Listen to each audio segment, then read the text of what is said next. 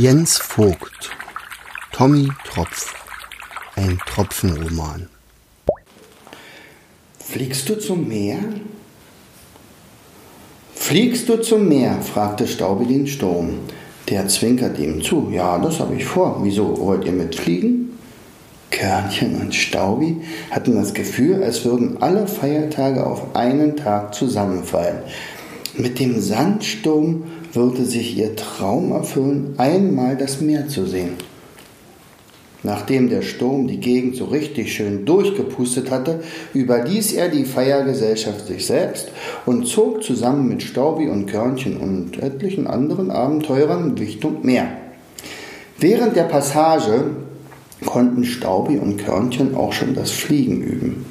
Ab und an schafften sie es schon in beträchtliche Höhen, fielen aber absichtlich immer wieder herab. Schließlich wollten sie mit dem Sturm auch zum Meer kommen. Und dann war es da, das Meer. Dunkelblau und grünlich schimmerte es schon aus der Ferne. Sie steuerten direkt auf einen weißen Strand zu.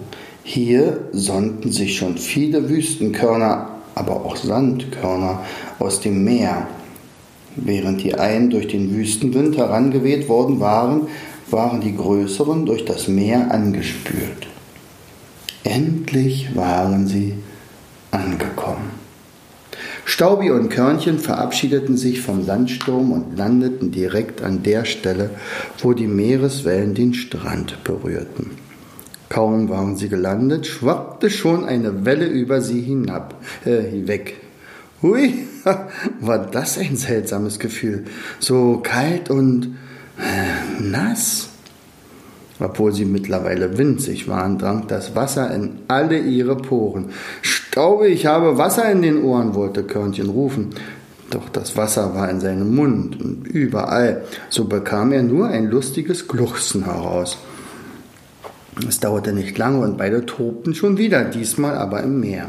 Auftauchen, untertauchen, sich in die Wellen stürzen, sich nass spritzen und dann wieder ins Meer zurückspringen. Oh, wie schön, dass sie es bis zum Meer geschafft hatten. Der Sandsturm hatte sich schon fast zur Ruhe gelegt, als Staubi noch einmal zu ihm kroch, um ihn zu bitten, sie am nächsten Tag vielleicht bis in die mm, Wolken zu pusten.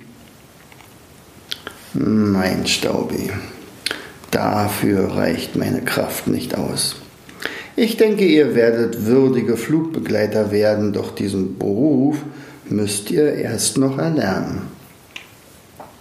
Und dann werdet ihr auch wissen, wie ihr die Thermik nutzen könnt. Sie ist ein wenig sanfter und gut, eleganter als ich. Aber sie bringt euch scheinbar mühelos in jede Höhe, in die ihr wollt. Schaut euch dort die Adler an. Sie nutzen die Thermik perfekt. Es ist aber eine Kunst. Aber bald werdet ihr auch dies können.